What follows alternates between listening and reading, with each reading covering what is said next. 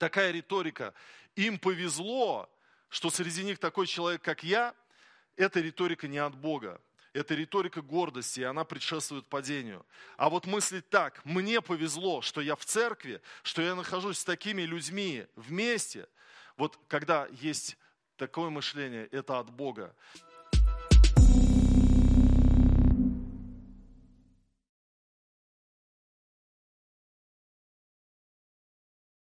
И я сегодня хочу поделиться словом, которое назвал так. Треугольник единства. Треугольник единства. И вы знаете, мы живем в такое время, когда любое общество а, претерпевает разделение и раздирается противоречиями относительно разных вопросов. Это могут быть и национальные вопросы, это могут быть вопросы, связанные с идеологией. И церковь, церковь как организм в истории своей неоднократно сталкивалась с искушением тоже разделяться внутри себя. Но апостол Павел, он посвятил достаточно много место в Новом Завете тому, чтобы призывать верующих к единству. И э, в послании к Колоссянам он много пишет о теле Христовом. Послание к Ефесянам – это такие послания, где он говорит о том, что мы члены друг друга, что глава наша Христос, мы соединены с Ним, мы в Нем, и мы вместе. И вот мысль у меня простая сегодня в проповеди. Треугольник единства называется. У вас может быть вопрос, что это значит. А мысль простая. Чем ближе мы к вершине, тем ближе мы друг к другу. Тем ближе, чем ближе ты к Богу, тем ближе ты будешь к ближнему своему. То есть вот треугольник, да, мы вот в точке, в крайних точках, чем ближе мы к Богу, тем ближе мы друг к другу. И вот это основная мысль апостола Павла в третьей главе послания к Колоссянам. И э, в ней видна попытка апостола примирить колоссян друг с другом. Давайте мы прочитаем эту третью главу с 1 по 16 стихи, по 15. Итак, если вы были воздвигнуты со Христом, я читаю в переводе епископа Кассиана, ищите горнего, где Христос сидит по правую сторону Бога. А горнем помышляйте не о том, что на земле, ибо вы умерли, и жизнь ваша сокрыта со Христом в Боге. Когда будет явлен Христос, жизнь ваша, тогда будете явлены и вы с Ним во славе. Итак, умертвите земные члены, блуд, нечистоту, страсть, злую похоть и любостяжание, которые есть идолослужение, за что приходит гнев Божий. В чем и вы некогда жили, ходили, когда жили так.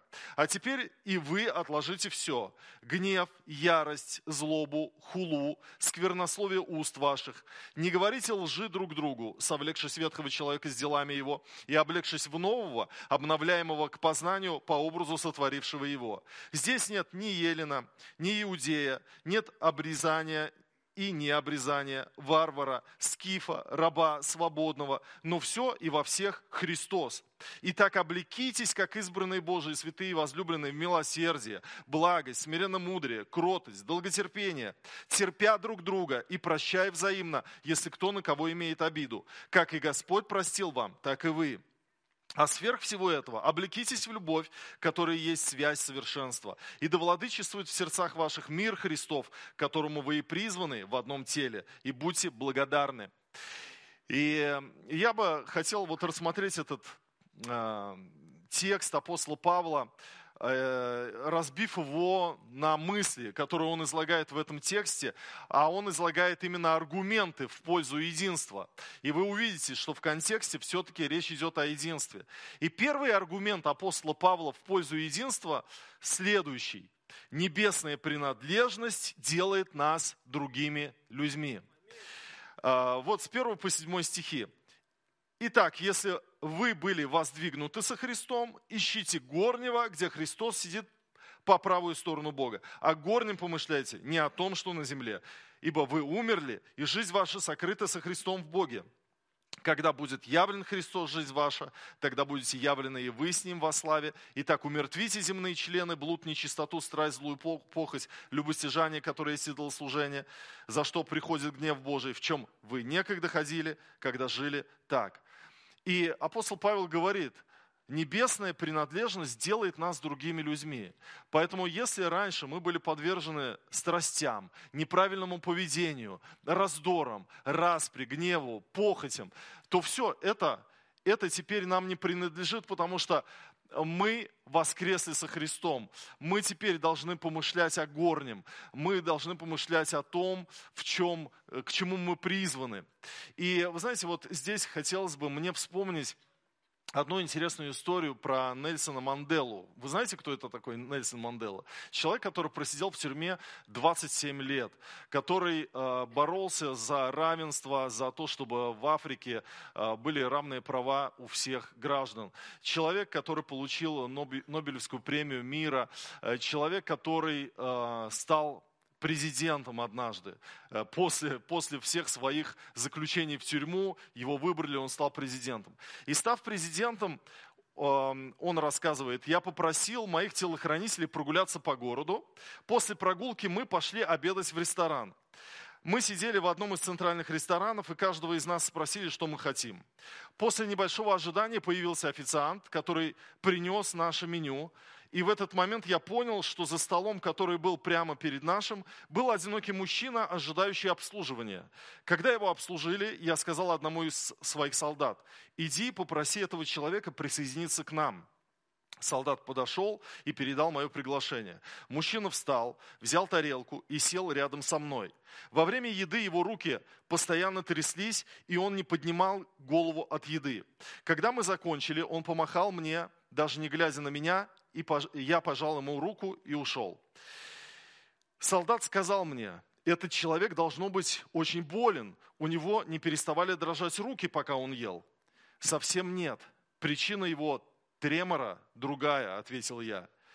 Они странно посмотрели на меня, а я им сказал, этот человек был стражем тюрьмы, в которой я был заперт. Часто после пыток, которым меня подвергали, я кричал и просил воды – и он приходил, чтобы унизить меня. Он смеялся надо мной, и вместо того, чтобы дать мне воды, он мочился на мою голову.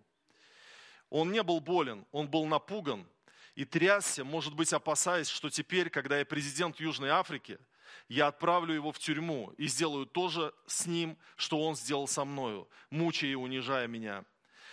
Но это не я. Такое поведение не является частью моего характера или моей этики. И вот этот удивительный рассказ о том, что произошло с Нельсоном Манделой, что он не ответил злом на зло, и мы знаем, что он был христианином, он был воспитан в методистской семье, и он сохранил эти христианские ценности. И вот тот человек, который когда-то причинял ему зло, он боялся, что получит то же самое в отместку, но Нельсон Мандела говорит, нет, он ожидал возможного, поэтому боялся, но это не я это не я.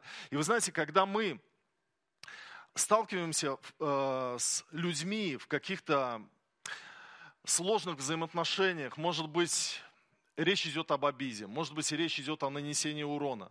Нам всегда нужно помнить свою небесную принадлежность, нам всегда нужно помнить о заповедях Христа, которые в Нагорной проповеди, и, казалось бы, это вот общечеловеческие ценности, это то, что э, воскресило Европу, это то, что изменило цивилизацию, и это всем принадлежит. Но мы уже, будучи христианами, порой смотрим на эти заповеди, возлюби врага, своего, да, и думаем, ну насколько же это сложно, насколько же это сложно возлюбить даже не врага, а ближнего своего, который вдруг э, в какой-то неприятной ситуации становится тебе врагом. Но всегда помните, что мы воскресли со Христом. И чем ближе я к Богу, тем лучше я смогу находить компромиссы и решать вопросы во взаимоотношениях с людьми, с которыми я встречаюсь в жизни.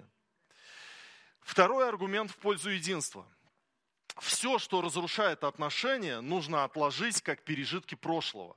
С 8 по 10 стихи. А теперь и вы отложите все. Гнев, ярость, злобу, хулу, сквернословие уст ваших. Не говорите лжи друг другу, совлекшись ветхого человека с делами его, и облегшись в нового, обновляемого к познанию по образу сотворившего его. В прошлое выходные я служил в церкви в Барнауле, это Алтайский край. Меня пригласил туда пастор Михаил Кашеваров, который весной у нас проповедовал, может быть, вы помните его. Кстати, они передают нам горячий привет. И эта церковь «Краеугольный камень», там очень много бывших зависимых, которые воскресли со Христом, которых Господь изменил. И прежде воскресного собрания мы в субботу пошли вечером в баню. И когда мы пошли в баню, там была мужская компания, было очень много братьев. И э, каждый, вот, знаете, ходячая живая история с, со своими свидетельствами. И когда уже мы в раздевалке одевались, уже, ну, как бы собирались уходить, один такой вот, ну, в возрасте брат, может быть, ему 55 лет было так вот на вид, и он такой вот полный такой. Он одевался, и пастору Михаилу говорит, пастор Михаил, а я забыл тебе рассказать историю. Ты знаешь, подъехал я там к рынку одному, открываю дверь, и у меня дверь случайно вот, ну, как бы вот не рассчитала и задела машину. Оттуда выскочили двое э, мужиков, и они начали на меня наезжать и матом, и кричали на меня, и прыгали перед моим лицом. Ты сейчас будешь платить, ты, сейчас, ты все, ты попал. Он говорит, а я был в посте, я смотрю на них, смотрю на них, и у меня в голове место Писания. Отойди от человека, у которого ты не находишь разумных уст. И он говорит, я просто развернулся и пошел вот куда мне надо было, там купил себе на рынке, возвращаюсь, а там уже наряд полиции. Все там это, они, они в общем написали заявление на него, что он на них кричал матом. И он говорит, и вот суды, суды были, и адвокат мне говорит, давай сделаем так, что как будто жена сидела рядом с тобой, и она слышала, что ты ничего плохого не говорил. Он говорит, зачем мне врать? Я знаю, что ну, ничего на самом деле не произнес такого, и поэтому пусть будет как будет. И мне присудили, говорит, штраф 30 тысяч. И, в общем, это, мы выходим, я слышу эту историю, я говорю, слушай, брат, ты благородно поступил, ты молодец, слава Богу за тебя. Вышли, а мне пастор Михаил говорит, а ты знаешь, кто это? Я говорю, нет, не знаю. Он говорит, он держал когда-то весь город Барнаул. Его боялись все. Он просто был самым главным бандитом в этом городе. И когда он вышел из революционного центра, он пришел в город, и он такой, а как жить? А как здесь жить? Ну, как правильно жить как христианину? Я никогда не... Устроился на работу дворником. Метет снег утром. А из кабака вышли шесть человек и начали на него. Че ты метешь? Сейчас снег пойдет. Ха-ха. На него. И он этой метлой всех шесть и положил. То есть он не сразу вот со Христом воскрес, так сказать. То есть процесс был. Но вот уже прошло время. Прошло время, и уже на определенную ситуацию, где его провоцировали к гневу, он отреагировал благородно. И на самом деле нам нужно прислушаться к словам апостола Павла, который говорит, что «а теперь вы отложите все, гнев, ярость, злобу, хулу, сквернословие уст ваших, отложите, Отложите матные слова, отложите гнев, отложите злобу, не говорите лжи друг другу.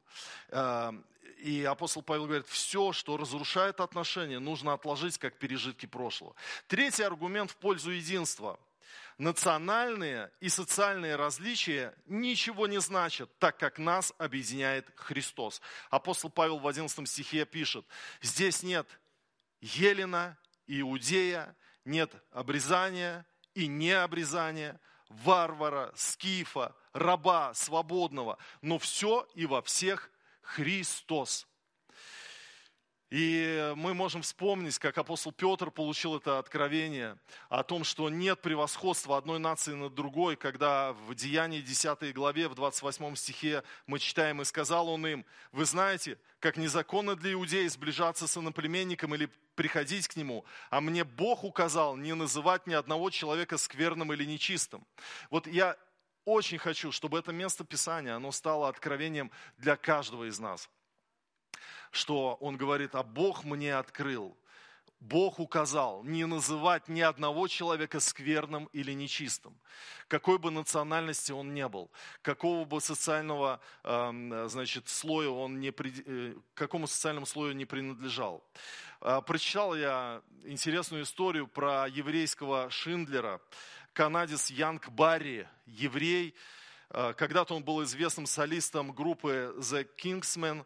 А, и в последние годы он стал большим филантропом и вместе со своим другом, боксером Мохаммедом Али, учредил фонд Global Village Champions, а, который помогает поставлять продовольствие нуждающимся по всему миру. И Янг помогает спасать беженцев из Сирии и Ирака, мусульман, христиан, езидов.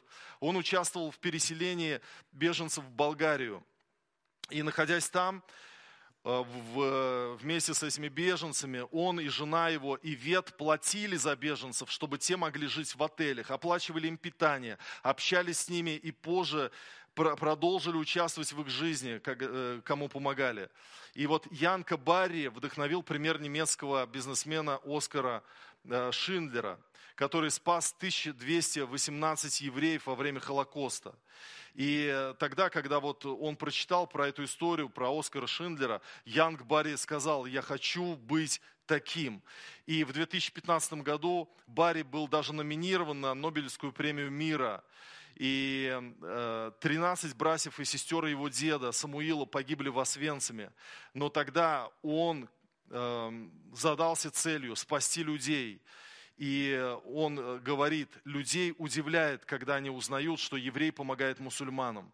Но когда я смотрю на людей, оказавшихся в такой беде, вижу похожее на то, что было когда-то. Есть невероятное сходство. Болгары прятали евреев во время войны. Это было вдохновляюще. И если у вас есть сердце, нужно делать что-то в этом духе.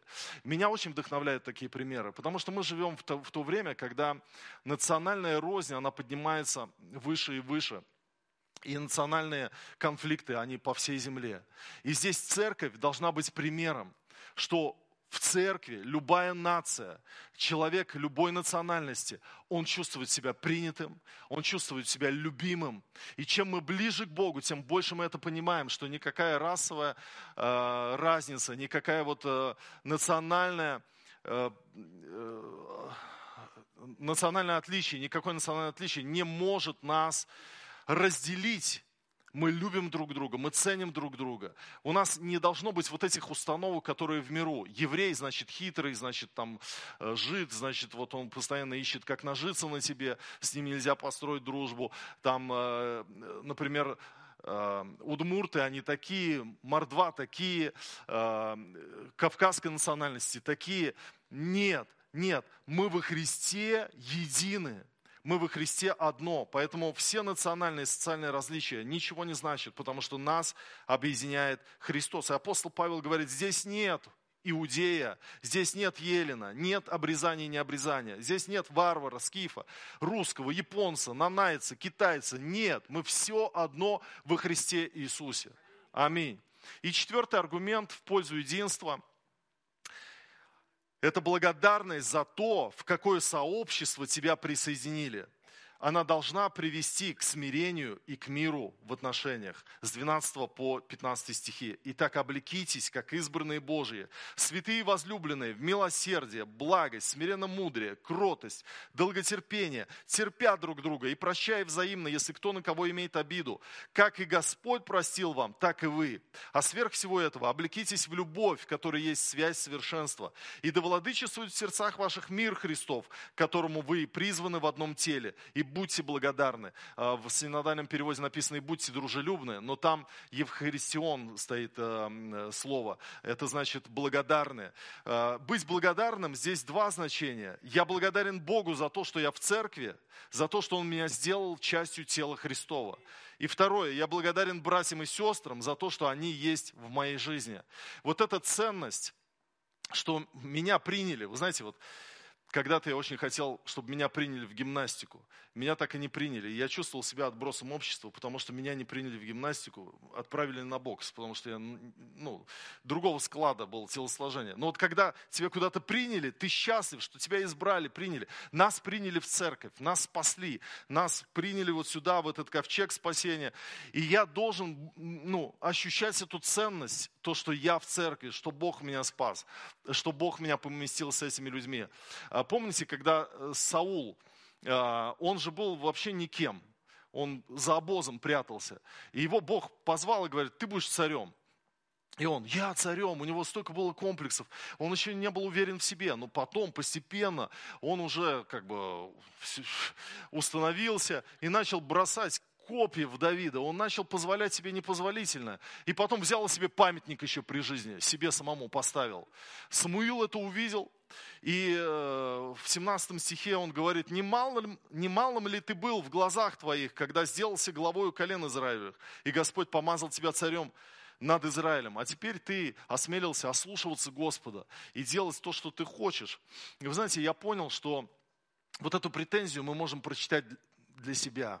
Когда ты вдруг ссоришься с братьями и сестрами, вдруг ты э, говоришь, ну, презрительное в отношении других, что ты якобы даже вот, ну, в миру бы был, ты бы с этими людьми не был бы в одной компании. И ты знаешь, вот вспомни Саула, которому Бог говорит, немалым ли ты был в глазах твоих, когда сделался главой у колен Израилевых? Ты там у обоза где-то прятался. Я понимаю это так. Бог меня взял из Цизрани, привел вот в этот город, дал мне лучших людей в мою команду, дал мне лучшую церковь. И я благодарен Богу за это. И вот каждый должен мыслить подобным образом, потому что в этом есть смирение, благодарность за то, что Бог тебе дал. Такая риторика. Им повезло, что среди них такой человек, как я, эта риторика не от Бога.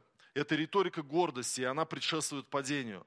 А вот мыслить так, мне повезло, что я в церкви, что я нахожусь с такими людьми вместе. Вот когда есть такое мышление, это от Бога. И мне понравилось высказывание Булата Акуджава на этот счет. Когда я кажусь себе гениальным, я иду мыть посуду. Поэтому, если вдруг ты чувствуешь себя гениальным, иди сегодня помой посуду, пожалуйста. И, и просто пойми, что то, что есть в твоей жизни, это подарок от Бога. Тело Христова, братья и сестры, домашняя группа, люди, которые в команде, которые окружают меня. Я благодарен Богу за них, за каждого из них. если будет такое отношение, это то, что будет двигать тебя к единству. Это потому что Божий характер. Чем ближе ты ко Христу, тем ближе ты к братьям и сестрам своим, тем меньше в тебе осуждения. Аминь. Давайте встанем, помолимся. Господь, мы благодарим Тебя за это сегодняшнее собрание. Мы так благодарны Тебе за тело Христова, за то, что мы спасены, за то, что Ты взял нас и избрал нас, избавил нас от наших грехов, Господь, от наших зависимостей и поместил нас на этот корабль спасения. Господь, помоги нам, научи нас смирению, научи нас, как Твое Слово говорит, терпя друг друга и прощая взаимно, если кто на кого имеет жалобу, если кто чувствует обиду. Господь, дай нам быть строителями отношений. Пусть гордость уйдет, пусть придет смирение, Господь, пусть придет ценность. Помоги нам любить людей любых национальностей, люб, любых взглядов, потому что взгляды ничего не имеют, никакого значения, потому что мы во Христе. Вот это самый главный взгляд. Все, все остальное это не важно. Господь, помоги нам, Боже, быть обществом целостным. Дай нам быть поборниками единства. Дай нам быть строителями отношений, Господь. Дай нам всем сердцем вкладываться в дело Твое, чувствуя плечо ближнего своего, выступать против врага дьявола. У нас нет врагов в церкви, Господь. У нас есть враг душ человеческих, который который пытается поссорить, Господь, пытается вставить клинья, но мы будем идти за Тобою, Господь. И чем ближе мы будем к Тебе, тем ближе мы будем друг к другу во имя Иисуса Христа. Давайте возьмемся за руки по всему залу. Аллилуйя. Руки холодные, я понимаю. Но пусть энергия Духа Святого, она сейчас пройдет через ваши руки, согреет вас, даст почувствовать сердцебиение ближнего своего.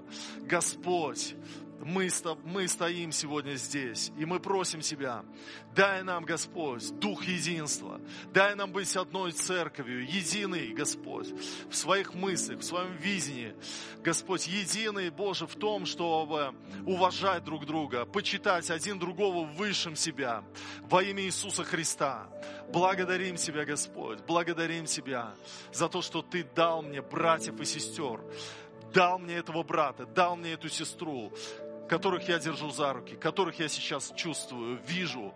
Благодарю Тебя за церковь Твою, благодарю Тебя за избрание Твое, за любовь Твою, за Духа Святого. Слава Тебе, Господь.